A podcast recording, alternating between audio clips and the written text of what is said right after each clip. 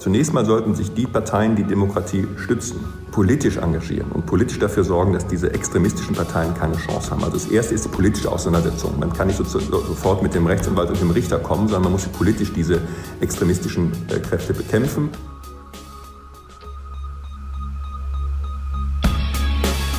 In guter Verfassung. Der Grundgesetz-Podcast. Herzlich willkommen zu einer neuen Folge vom Grundgesetz-Podcast bei Detektor FM. Mein Name ist Rabea Schlotz und bei mir sitzt Hajo Schumacher gegenüber. Hallo Hajo. Hallo Rabea. Ja, und wen überrascht es? Unsere kleine Grundgesetz-Podcast-Verfassungsküche. Der Name wird immer länger. ja, stimmt. Was ist eigentlich der beste Name für unseren für den Ort des Geschehens. Küche? okay, ich merke schon, du bist gleich schon krawallig drauf Gar heute. Nicht. Küche. Hm. Nee, ich glaube, sonst war es immer die Podcast-Küche. Nennt man einen Stock, den man wegwirft und der. Nee, Moment. Wie, wie nennt man einen Bumerang, der nicht zurückkommt? Stock. Ja, genau. Mhm. Okay. Das war jetzt voraussehbar. Ja, ja. ja ich weiß, ja. so, genug. Der Mann mit den überraschenden Pointen. Ja, genug geplänkelt. Wir starten ähm, in unsere Folge. Und in der letzten Folge, ähm, nochmal kurz vorneweg, haben wir über Artikel 20 und Artikel 20a gesprochen. Und da ging es um, kennst du die vier Prinzipien noch? Oh Gott, Rechtsstaatsprinzip, Demokratieprinzip, Gewaltenteilungsprinzip und äh, Freibierprinzip.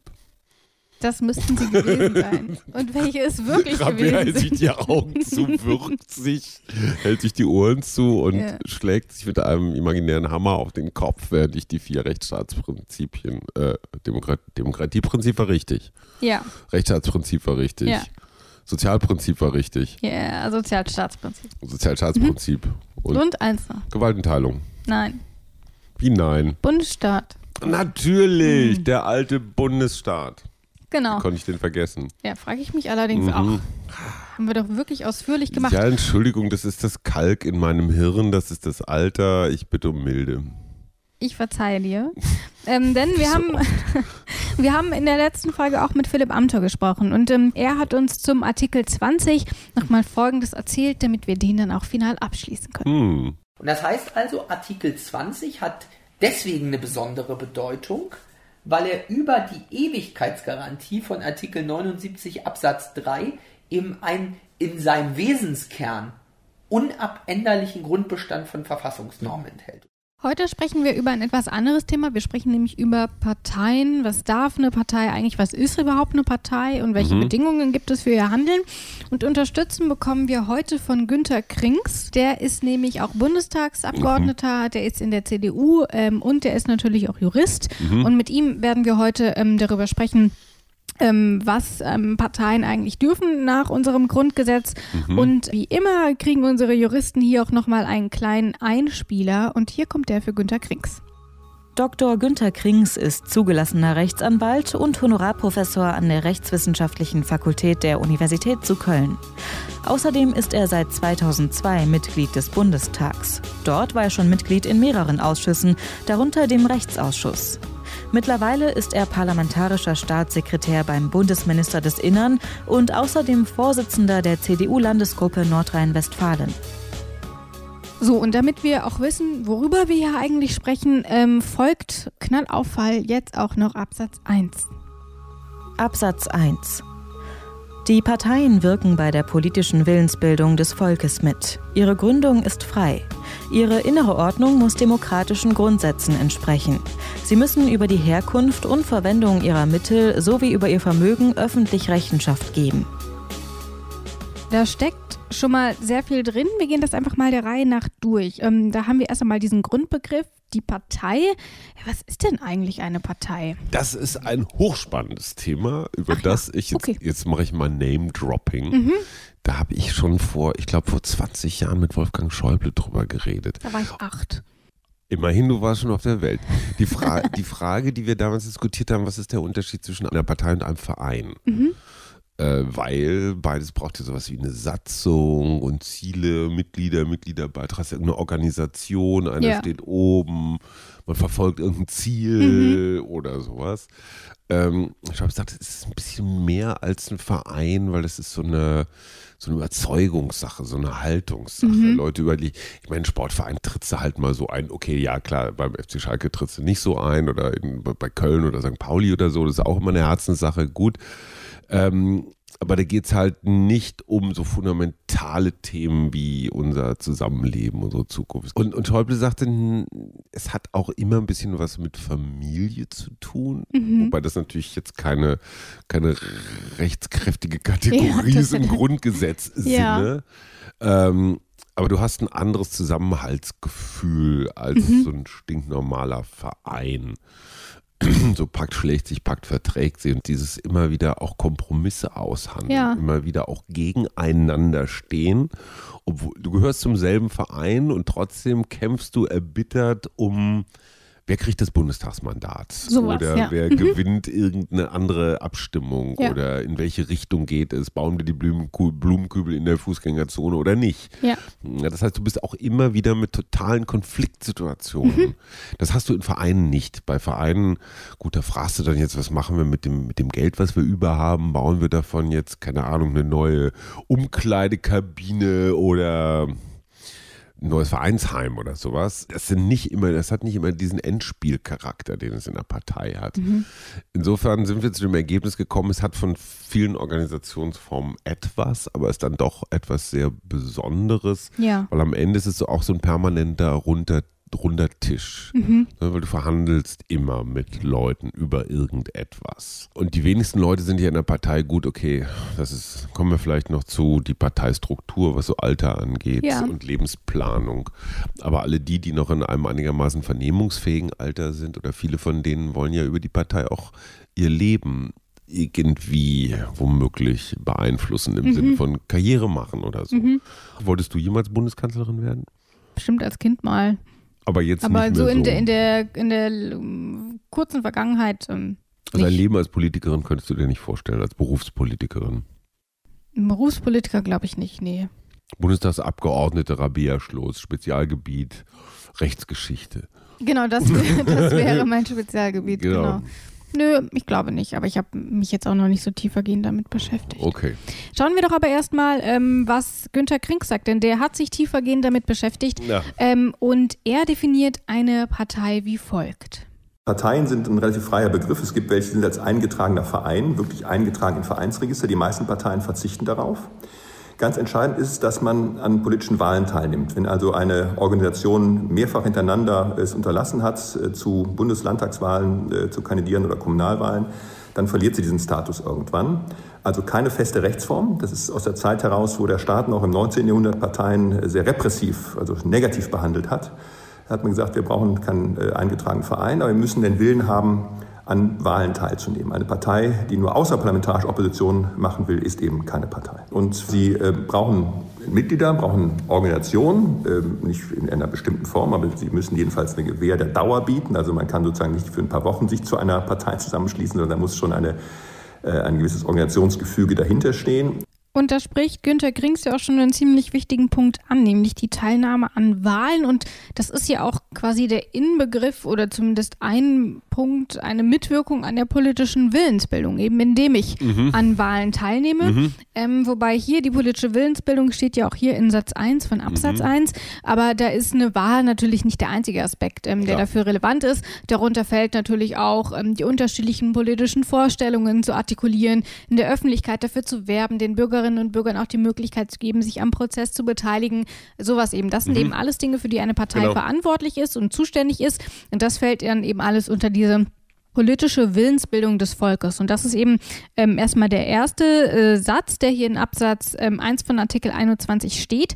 Und ähm, wir gehen mal ein bisschen weiter. Da gibt es ja nämlich auch noch einen anderen Satz. Ihre Gründung ist frei. Das bedeutet, es bedarf erstmal keiner staatlichen Genehmigung. Angela Merkel darf nicht sagen, okay, Partei XY darf sich nicht gründen. Ja. Ähm, aber es gibt natürlich einige Einschränkungen und ähm, eine ist ja auch genannt. Sie muss eine demokratische Grundordnung haben. Ähm, darauf kommen wir dann gleich noch zu sprechen. Aber zum Beispiel muss die Mehrheit ähm, bei, der, bei der Gründung selber die deutsche Staatsbürgerschaft haben, mhm. zumindest in der Mehrheit. Ähm, und dann ist natürlich noch die Frage, wir hatten bei den Vereinen schon darüber diskutiert, gibt es eine Mindestanzahl von Mitgliedern innerhalb einer Partei? Also bei Vereinen waren es, glaube ich, sieben, ne? Mhm. Naja, würde ich mal sagen, ja, gibt's. wir hatten es ja auch schon bei der ähm, Versammlungsfreiheit, ähm, mhm. wo wir darüber gesprochen haben, was ist eine Versammlung? Kann mhm. einer allein eine Versammlung sein oder braucht es irgendwie schon irgendwie zehn Leute? Mhm. Ähm, und tatsächlich ähm, ist das auch hier ein bisschen vage geregelt. Es bedarf keiner Mindestanzahl an Mitgliedern für Ach. eine Partei. Okay. Ähm, das spielt aber auch insofern schon eine gewisse Rolle, wenn es nämlich, und ich zitiere, um die Ernsthaftigkeit der Mitwirkung an der politischen Willensbildung geht. Wenn ja. eine Partei nur aus drei Leuten besteht, dann kann man davon mhm. ausgehen, dass dass man an der, an der politischen Willensbildung nicht so super aktiv teilnehmen kann, wie mhm. wenn die Partei 100.000 Mitglieder hat. Ähm, von daher, da spielt es schon ähm, eine Rolle, ähm, aber ist dann eben auch nicht die ähm, einzige Komponente. Mhm. Gut, also nicht sieben. Das heißt, wir beide sind auch eine Partei. Ja, wie gesagt, es gibt keine festgelegte Mindestanzahl, ja. aber sonderlich ernst genommen würden wir wahrscheinlich nicht. Wie viel? Die Piraten waren schon eine ganze Reihe. Die waren ne? schon viele. Die waren viele. Nicht ja. lange, aber dafür viele. Ja, okay. Genau. Und dann kommen wir noch zum demokratischen Grundprinzip, zu dieser Grundordnung. Die habe ich eben schon ganz kurz angesprochen. Ja. Ähm, was verbirgt sich denn dahinter? Was würdest du dir vorstellen? Ähm, dass eine Partei eine demokratische Grundordnung braucht. Ja. Das heißt, dass wir Wahlen abhalten, um einen Vorsitzenden zu ermitteln. Mhm. Äh, was brauchen wir denn dann noch für? Also, dass, dass, dass das Ganze eben nach ja. den demokratischen Grundregeln verfasst ist. Genau, das ist. Also praktisch der große Staat im Kleinen auch in der Partei. Genau, so ungefähr. Ähm, und ähm, Günter Krings erklärt das Ganze nochmal einen Tacken ausführlicher. Also das ist für mich fast das Herzstück des Artikel 21, die inneren demokratischen inneren Grundsätze. Und das unterscheidet uns auch von vielen anderen Staaten, selbst in der Europäischen Union. Es gibt viele Länder, wo wir es gar nicht von denken würden, wo zumindest faktisch der Parteivorsitzende die Parteiliste bestimmt und eine große Macht hat. Und bei uns ist wirklich die Willensbildung von unten nach oben. Es können auch ganz wichtige Leute, die meinetwegen Berlin Minister sind, mal eine Parteiwahl verlieren. Da ist einfach die Kultur auch eine andere bei uns. Sehr selbstbewusst. Wir haben eine sehr selbstbewusste Mitgliedschaft. Aber das ist eine kulturelle Frage. Rechtlich ist eben ganz entscheidend, dass Parteiwahlen auch demokratisch sein müssen. Auch bei einer Parteiwahl muss es ein faires Verfahren geben. Und dann muss sich jeder, jedes Amt in der Partei zurückführen lassen auf Mitgliederwillen. Also Mitglieder wählen meinetwegen Delegierte zum Landesparteitag. Die Delegierte zum Landesparteitag wählen dann einen Landesvorstand und wiederum vielleicht Delegierte zu anderen Parteigremien. Also ganz wichtig, Willensbildung von unten nach oben. Bottom to Top. Also, mhm. das haben wir auch gerade erst gesehen ähm, bei der CDU, ähm, als sie ähm, Ende des letzten Jahres eine neue Parteispitze gewählt haben und Annegret Kramp-Karrenbauer gewonnen hat mhm. äh, gegen Jens Spahn und Friedrich Merz. Mhm. Und man sieht es natürlich auch im laufenden Band bei der SPD, wenn die schon wieder einen neuen Parteivorsitzenden wählen mhm. oder eine Vorsitzende, wie aktuell Andrea Nahles.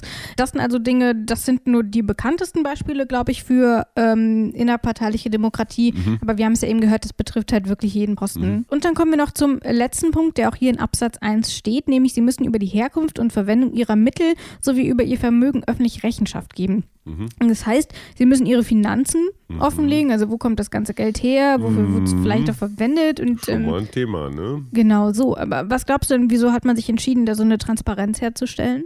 Naja, Parteienfinanzierung ist natürlich seit, seit Jahr und Tag ein Riesenthema. Mhm. Äh, in dem Moment, wo ich einer pa Parteien sind chronisch notleidend. Also es ist nie so, dass eine Partei jemals sagen wird, oh, wir, wir, schwimmen, wir schwimmen, im mhm. Geld, wir haben genug. Ja. Wahlkämpfe sind teuer, äh, ähm, auch so ein Apparat ist teuer. Ich meine, du hast eine Parteizentrale, das ist eine Immobilie, ja. du hast Angestellte, du hast ja. Fahrten, Reisen, Zeug, Kongresse, mhm. was auch immer.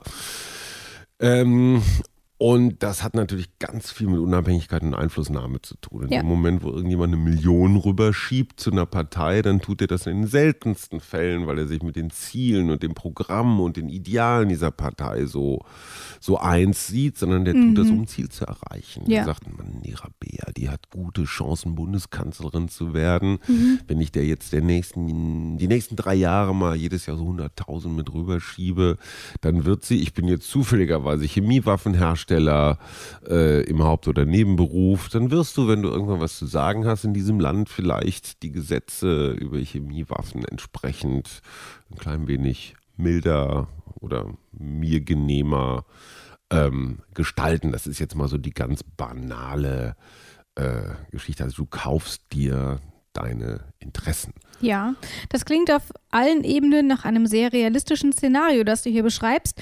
Ähm, aber damit triffst du den Nagel auch schon auf den Kopf. Totale Transparenz. Also eine Partei kann nicht sagen, also das sind irgendwie vermischte Ausgaben, da sagen wir euch nichts zu. Und äh, da, wo Parteien das mal versucht haben, ist das auch ziemlich in die Hose gegangen, weil es auch richtige Sanktionen dafür gibt. Also die Finanzen müssen komplett offengelegt werden. Ähm, weil man auch da wieder vermeiden will, dass Parteien von irgendwelchen Unternehmen, Stiftungen oder vielleicht aus dem Ausland irgendwie ferngesteuert werden, finanziert werden. Ähm, der demokratische Willensbildungsprozess in unserem Land soll möglichst unverfälscht passieren. Das heißt zwar nicht, dass Spenden ein Problem sind. Es ist sogar gut, auch in der Demokratie, dass Menschen kleine oder größere Spenden für Parteien machen. Das soll nicht alles nur vom Staat kommen. Aber es muss klar sein, woher die kommen und es muss eine Transparenz da sein. Also ab einer gewissen Summe muss ich sogar den Spender veröffentlichen. Ähm, äh, und ähm, das ist, glaube ich, auch ganz wichtig, ähm, um die demokratische Willensbildung sicherzustellen. Ich glaube, irgendwie ab 10.000 Euro muss der Spender dann auch tatsächlich genannt werden, dass man diese Großspenden. Mm, und jetzt gibt es ja diese Stückelungsstrategien ja. oder andere so Umgehungstatbestände. Genau, ne? Umgehungssachen gibt es natürlich irgendwie immer. Ähm, und es gibt natürlich auch immer die kleinen Skandelchen. Ja. Auf ja. dem Parteitag kann ich zum Beispiel so einen Werbestand kaufen. Ne? Also wenn, wenn die Rabea-Partei ihren jährlichen Parteitag abhält, mhm. im Estrell-Hotel hier in Berlin, so einem riesen Bunker oder so, dann vermieten okay. die ja immer so ein Stockwerk an Aussteller. Interessanterweise finden sich dann hm, die Zigarettenindustrie, die Spielautomatenindustrie, die Mineralölindustrie, die Pharmaindustrie. Ja. Also alle die, von denen man immer schon annahm, vielleicht auch noch äh, Zuckerlimonadenindustrie. Also alle die, ja. die entweder in Brüssel, in Berlin oder sonst wo Schiss haben, dass sie irgendwie reglementiert werden könnten bei ihren zweifelhaften Geschäften ähm, die kaufen sich dann da ein. Und die zahlen für diesen lausigen Stand, den sie für ihre PR- und Marketingstrategien überhaupt nicht brauchen, zahlen sie dann irgendwelche Mondpreise. Und schon habe ich die wieder Kohle rüber wachsen lassen. Es sieht nach einem scheinbaren Geschäft aus. In Wirklichkeit ist es halt nur eine verdeckte Spende. Hajo deckt auf.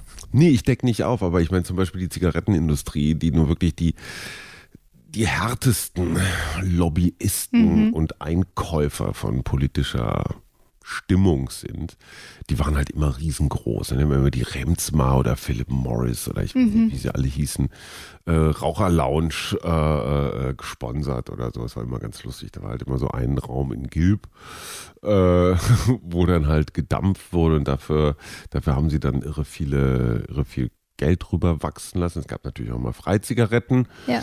Und am Ende ist es ja tatsächlich so, dass in Deutschland interessanterweise die Zigarettenindustrie noch vergleichsweise geschont wird. Ne? In Großbritannien ja. kosten eine Schachtel Zigaretten irgendwie 13 Euro und in, in Deutschland immer noch die Hälfte. Mhm. Also die Politik ist da so flächendeckend sehr, sehr gnädig mit diesen Herrschaften. Und es sind halt einfach, hey, wie sagte einer der Zigarettenbosse, so unser Geschäft ist das töten. Äh, es darf nur nicht so aussehen. Deswegen müssen die Leute immer sagen, ich rauche gern oder rennen mit, rennen, ja. reiten mit Pferden in den Sonnenuntergang. Aber das ist, ich glaube, wir hatten noch andere Partei, Parteispendenaffären äh, in diesem Land. Genau. Äh, das kommt ja immer mal wieder vor. Wir haben es gerade aktuell bei der AfD. Wir hatten es, was ja. ja. dann häufig auch immer im Zuge dessen genannt wird, ähm, die Affäre unter Schäuble und so. Die, ähm, genau. Cool. Von daher, klar, Verstöße gibt es da irgendwie immer, aber das bedeutet ja nicht, dass dieses ähm, Recht deswegen sinnlos wäre. Nein, nein, nein, Gesetz. auf gar keinen Fall. Genau. Und ähm, ich möchte aber ein bisschen weitergehen, denn wir haben hier insgesamt fünf Absätze Oha. und ähm, in Absatz 2 steht folgendes drin. Absatz 2. Parteien, die nach ihren Zielen oder nach dem Verhalten ihrer Anhänger darauf ausgehen, die freiheitliche demokratische Grundordnung zu beeinträchtigen oder zu beseitigen oder den Bestand der Bundesrepublik Deutschland zu gefährden, sind verfassungswidrig. Mhm. Also nicht jede Partei ist automatisch mit der Verfassung vereinbar. Ähm, mhm. Ähm, zwar sind sie bei ihrer Gründung relativ frei, aber wenn sich dann eben herausstellt, ähm, dass sie eben nicht mit diesen demokratischen, mit der demokratischen Grundordnung vereinbar sind, dass sie sie beeinträchtigen wollen oder gar beseitigen wollen, dann sind sie eben verfassungswidrig und können eben theoretisch auch verboten werden. Und dir schwören da wahrscheinlich wie ungefähr auch allen unseren Hörern drei Buchstaben im Kopf herum, nehme ich an, wenn du das Wort Parteienverbote hörst, oder? Parteienverbote, drei Buchstaben. Ich würde, mhm. ich nehme an D. Nein. Ich nehme an doch, ein D ist drin. P Entschuldigung. Was? Und als letztes würde ich ein N nehmen. Das ist korrekt. Die äh. DPN. Ja, genau. Die, den, ähm, nein, es geht natürlich um die, um die NPD, ja, ähm, wo es sich ja seit Jahren zieht. Ja. Ähm, so ein ähm, NPD-Verbotsverfahren. Und äh, weil man, ich würde es glaube ich keinem übel nehmen, wenn man dann langsam den Überblick verloren hat. Ja. Und deswegen hören wir noch mal kurz in die Geschichte des NPD-Verbotsverfahrens mhm. rein. Kinder, die während des ersten NPD-Verbotsverfahrens geboren wurden, dürfen heute Auto fahren und wählen gehen. Etwas über 18 Jahre ist das nämlich mittlerweile her. Im Januar 2001 ist der erste Antrag eingegangen, damals noch von der rot-grünen Bundesregierung. Wenige Wochen später schließen sich auch Bundestag und Bundesrat an. Zwei Jahre später schließlich, im März 2003, wird das Verfahren eingestellt. Nächster Versuch 2007. Die SPD will die Arbeit des Nachrichtendienstes innerhalb der NPD kappen, um ein Verfahren zu ermöglichen. Es regt sich Widerstand. Zunächst auch in den eigenen Reihen, später dann insbesondere bei der CDU. Bis es zu einem erneuten Verfahren kommt, dauert es noch einige Jahre. Erst 2012 einigen sich die Länder, mit Ausnahme von Hessen, auf einen neuen Antrag. Bundesregierung und Bundestag wollen sich nicht anschließen. Dennoch wird der Antrag 2013 eingereicht und 2017 wieder abgelehnt. Allerdings nicht, weil die Richter die NPD nicht für verfassungsfeindlich halten, denn das tun sie. Stattdessen berufen sie sich in ihrer Ablehnung darauf, dass die NPD mittlerweile so unbedeutend sei, dass ein Verbot schlicht nicht mehr nötig wäre. Stattdessen weisen die Richter auf einen anderen Weg hin, die NPD von der Parteienfinanzierung auszuschließen. Und da zeigt sich ja auch, es ist gar nicht so leicht, eine Partei zu verbieten. Das ist auch gut so. Ja, sagt Günther Krings auch. Das ist gut so, weil diese, ich sag mal, Meinungsfreiheit und, und das, ganze, das ganze Parteiwesen braucht dann ein hohes Maß an Stabilität, Zuverlässigkeit, Sicherheit. Du ja. darfst nicht einfach so eine Partei verbieten dürfen, weil die Überlegung ist ja immer, wenn es in falsche Hände kommt.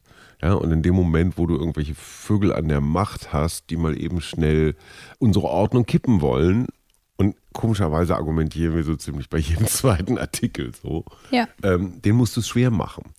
Das heißt, das, was ein NPD-Verbot schwer macht, muss auch ähm, gilt natürlich auch für alle anderen Parteien. Wenn irgendwann mal jemand kommt und sagt, ey, ich will die SPD verbieten, weil, ne, die stehen einfach im Weg rum auf meinem Weg zur Weltherrschaft, ja. dann muss das auch schwer sein, beziehungsweise nahezu unmöglich.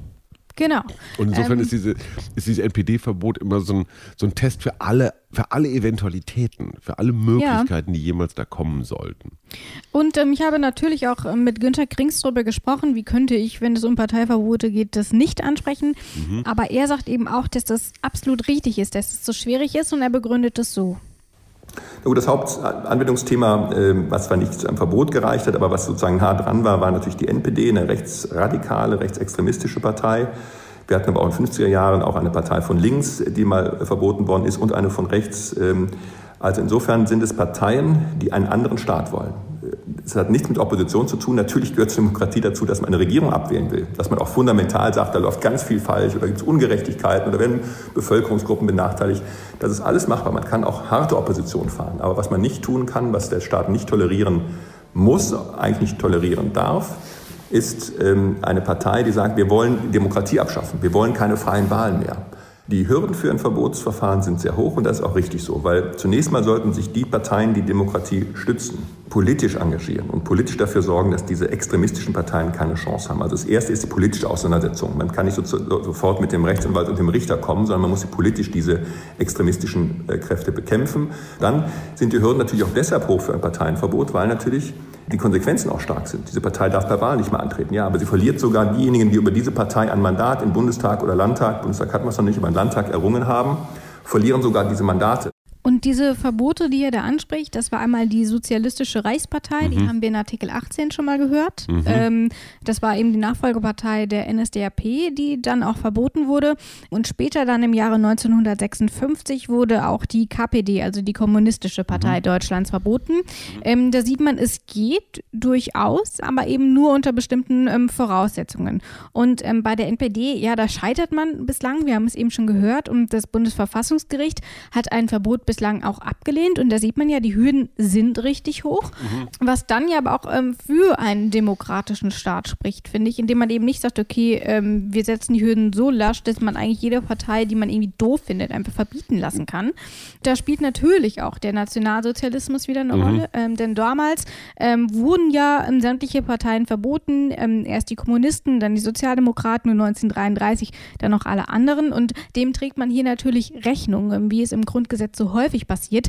Ähm, hier spielt dann natürlich auch die Weimarer Zeit noch mal eine Rolle. Ähm, man erinnere sich da zum Beispiel nur an die Sozialistengesetze. Genau. Die, die keinem anderen Zweck dienten als einen unliebsamen politischen Gegner, den man offenbar anders nicht also nicht mit fairen politischen ja. Mitteln äh, bekämpfen konnte, den dann einfach zu verbieten. Und heute muss man ja auch sagen, die NPD spielt ja auch wegen der AfD, aber so oder so, ähm, ehrlich gesagt, keine allzu große Rolle mehr. Ich glaube, die ist in, die ist in immer weniger Landesparlamenten vertreten, jo. einfach weil sie von der AfD tatsächlich abgelöst wird. Naja, ähm, und weil es halt einfach auch ein richtig dreckiger, brauner Ja, das muss man natürlich auch noch sagen. Ist. Richtig eklig. Ja, also ja. man soll jetzt nicht rechts mit ganz rechts und braun mit kackbraun vergleichen, aber äh, das war wirklich echt der Bodensatz. Ja. Genau. Gehen wir noch ein bisschen weiter zu Absatz 3, denn dort ähm, geht es auch wieder um Parteiverbote, aber in einer bisschen abgewandelten Form, wobei man auf den ersten Blick, man muss schon ein bisschen länger reinhören, mhm. um das zu merken. Und das tun wir jetzt auch. Absatz 3. Parteien, die nach ihren Zielen oder dem Verhalten ihrer Anhänger darauf ausgerichtet sind, die freiheitliche demokratische Grundordnung zu beeinträchtigen oder zu beseitigen oder den Bestand der Bundesrepublik Deutschland zu gefährden, sind von staatlicher Finanzierung ausgeschlossen. Wird der Ausschluss festgestellt, so entfällt auch eine steuerliche Begünstigung dieser Parteien und von Zuwendungen an diese Parteien. Bis auf den, den letzten Friemel da hinten ist das ja gleich. Ja. Und ich frage mich ja, Warum das ist als, also entweder sie ist so ja sowieso verfassungswidrig und das sind ja die gleichen Bedingungen, unter denen das genau. der Fall ist. Und dann kriegen sie ja, wenn sie verfassungswidrig ist, in meinem Verständnis sowieso kein Geld. Mhm. Also wieso steht es da? Hast du eine Idee? Also es ist ja hier auch nochmal die steuerliche Begünstigung da. Ähm, ich glaube, die Finanzierung ist halt nochmal ein ganz eigenes Thema, mhm. weil, ähm, weil es ja auch nochmal ganz, ganz heikel ist. Ne? Diese Parteienfinanzierung, wir hatten das ja mit den Spenden schon. Bei uns sind das ja dann auch noch die Wahlkampfkostenerstattungen. Wie ist das noch? Du kriegst, glaube ich, pro Wähler, pro Wählerstimme, kriegst du so eine Irgendwie so, ich, pro Kopfprämie. Ja. Mhm. Ähm, und das ist natürlich ein Privileg im Vergleich zu anderen Vereinen. Mhm ähm, oder Organisationen, das ist schon immens. Ja. Das ist ein Parteienprivileg. Ich glaube, da muss man nochmal ganz klipp und klar sagen, wer das, wer, wer sein Parteisein missbraucht, wird hier einfach nochmal von allen Finanzierungsquellen abgeschnitten, weil das ist nun wirklich unser Geld. Das heißt aber auch, der Staat muss echt dafür sorgen, dass das Geld verantwortungsvoll mhm. eingesetzt wird. Und hier ist es so ähnlich. Wenn wir diese Parteien schon finanzieren, dann müssen wir Sorge tragen, dass die sauber sind. Man könnte natürlich auch anders rangehen und sagen, entweder die Partei ist verfassungswidrig und dann bekommt sie sowieso kein Geld. Mhm. Und wenn es nicht für ein Parteienverbot reicht, mhm. dann muss sie behandelt werden wie alle anderen auch. Und Aber es das, gibt ja vielleicht so Zwischenstadien. Genau, deswegen, ich habe da mit Günter Krings gesprochen, der dieses entweder oder mal ein bisschen aufdröseln ja. soll. Ja, so könnte man, könnte man sagen, entweder oder. Ähm, aber das Verfassungsgericht selber hat sozusagen empfohlen, wenn man so will, oder jedenfalls die Richter dort, dass man diesen Zwischenstatus schafft, dass man sagt, ja, es reicht vielleicht nicht für ein Verbot. Die Partei muss die Chance haben, vielleicht auch sich zu läutern. Ähm, der Apparat soll intakt bleiben, damit sie vielleicht überlegen können, ob sie nicht doch wieder auf den Boden der freiheitlich-demokratischen Grundordnung zurückkehren. Aber solange sie das nicht ist, sollte man ihnen nicht staatliches Steuergeld geben. Und da ist was dran. Viele Bürger haben mich auch in den letzten Jahren oft angesprochen, wie kann es denn sein, dass ich auch mit meinem Steuergeld, den auch zu einem ganz, ganz geringen Teil, selbst so eine Partei wie die NPD mitfinanziere. Die haben nicht gesagt, ich trage es nicht, dass die am Wahlzettel stehen, weil sie nicht im Traum dran denken, diese Partei zu wählen. Aber sie sagen, ich finde es nicht gut, dass ich auch als Steuerzahler diese Partei mitfinanziere. Und dem hat man durch diesen, diese Vorschrift Rechnung getragen. Deinen vorherigen Aussagen entnehme ich, dass du das durchaus nachvollziehen kannst und auch teilst, diese ja. Begründung? Ja, kann ich. Tatsächlich ähm, ist ja. es auch noch gar nicht so alt, dieser Passus. Den gibt es nämlich erst seit 2017. Ähm, ja. Da hat man sich dafür entschieden, eben aufgrund ähm, auch der Kritik, der ist also noch relativ frisch. Ähm, und die Idee dazu, das hat ähm, Günther Krings gerade schon angedeutet, die kam auch tatsächlich vom Bundesverfassungsgericht. Als die nämlich die NPD nicht verboten haben, hieß die Begründung so, die Richter hatten erklärt, die Partei erfülle zwar die Voraussetzungen, die freiheitliche demokratische Grundordnung zu beeinträchtigen oder zu beseitigen, aber nicht die Voraussetzung des darauf ausgehen, da ihr mhm. dafür die Wirkungsmacht fehle. Also mhm. mit zwei Prozent oder was kannst du nicht so viel machen. Ähm, und die Richter haben deswegen dann darauf hingewiesen, dass unterhalb eines Verbots der Ausschluss aus der Parteienfinanzierung geregelt werden könnte. Ähm, und so hat man es dann eben auch gemacht. Mhm. Schauen wir mal in Absatz 4 und auch in Absatz 5. Ähm, die hören wir uns jetzt einfach mhm. mal gemeinsam an. Absatz 5 ist nämlich relativ kurz. Und was da drin steht, äh, das sagt Isabel Wob. Absatz 4. Über die Frage der Verfassungswidrigkeit nach Absatz 2 sowie über den Ausschluss von staatlicher Finanzierung nach Absatz 3 entscheidet das Bundesverfassungsgericht. Absatz 5. Das Nähere regeln Bundesgesetze. Dass das Bundesverfassungsgericht ähm, darüber entscheidet, hat man, glaube ich, gemerkt, so in dem, was wir die ganze Zeit besprochen haben. Aber was ich mich dabei frage, ist, wer kann das denn überhaupt beantragen? Also, wie kommt es zum Bundesverfassungsgericht? Kann das nicht jeder? Wir fragen mal Günter Krings. Ich glaube, wenn jeder Bürger eine Partei für verfassungswidrig erklären, beziehungsweise wenn er einen Antrag auf verfassungswidrig erklären einer Partei stellen könnte oder auf Wegnahme der Parteienfinanzierung, hätten wir tausend solche Anträge. Das macht keinen Sinn, das würde auch das Verfassungsgericht lahmlegen. Insofern ist der Kreis der Antragsteller beschränkt. Der Bundesrat kann das tun, der Bundestag ähm, kann das tun, die Bundesregierung kann das tun, also die klassischen Verfassungsorgane äh, können das tun. Das heißt, okay. es sind wirklich, also nicht jeder, äh, den Grund hast du gehört. Die klassischen Verfassungsorgane heißt das Parlament. Genau, Bundesregierung, ähm, äh, Landesregierung, okay. Bundestag, solche ja. Sachen, genau. Ähm, die können das eben stellen und die müssten das dann eben auch entsprechend begründen, mhm. ähm, warum sie der Meinung sind, dass das sinnvoll ist. Ähm, und dann kann das Bundesverfassungsgericht eben darüber entscheiden. Und dann haben wir hier noch Absatz 5, Näheres regelt das Bundesgesetz. Eines davon ist zum Beispiel das Parteiengesetz, in dem mhm. dann eben nochmal ähm, Verhaltensweisen innerhalb der Partei, Finanzierung und alles Mögliche geklärt werden. Mhm. Genau. Und damit haben wir Artikel 21 auch schon durchgewischt, haben Aber, wir. Ja, stimmt. Wir hatten unser wunderbar unser wunderbaren Begriff vom Durchwischen lange nicht mehr. Ja, ja Halleluja. Ich freue mich auf Artikel 22. Ja. Wie textsicher bist du, was die Nationalhymne angeht? Das, glaub, die Pause ich, war Ich glaube, mein Musiklehrer von früher wäre stolz auf dich. Ich glaube nicht. Okay. Mm -mm. Die Aber die Hymne Frage ist ja tatsächlich, ich wollte gerade sagen, die Frage ist ja, ob die Hymne überhaupt ich eine Rolle spielt. Ich finde, dieses Grundgesetz zeigt hier seine erste Schwäche. Ob das tatsächlich eine Schwäche ist, dass ja, das da nicht drin steht. Ähm, darüber sprechen wir in der kommenden Folge mit oh. Alexander Thiele. Ähm, erstmal wieder bei uns dabei mit ähm, Artikel 22. Der Herr der Hymnen. der Hymne. ähm, und da werden wir noch einiges dann darüber erfahren, denn es geht ähm, nicht nur um die Hymne, oder vielleicht geht es auch gar nicht um die Hymne, ähm, sondern da sind noch so Sachen geklärt wie Flagge und Hauptstadt. Und was es damit auf sich hat, ähm, das gibt es dann in der kommenden Folge. Ähm, vielen Dank fürs Reinhören und ich verabschiede mich. Tschüss. Und das war wiederum die wunderbare Rabea Schlotz, die auch diese, ich glaube jetzt 163.274. Folge des Grundgesetz-Podcasts liebevoll, kompetent vorbereitet hat und äh, mich immer mit diesem milden, spöttischen, liebevollen Blick beguckt, wenn ich irgendwelche Sachen erzähle. Ich würde es zu gern mal äh, zeigen. Das würde ich auch gerne mal sehen. Ja, wir machen du hier immer so beschreiben. Die letzte Folge machen wir als Live-Cam, dann muss ich auch die Küche aufräumen, das ist gut. Bis zum nächsten Mal. Tschüss. In guter Verfassung. Der Grundgesetz-Podcast.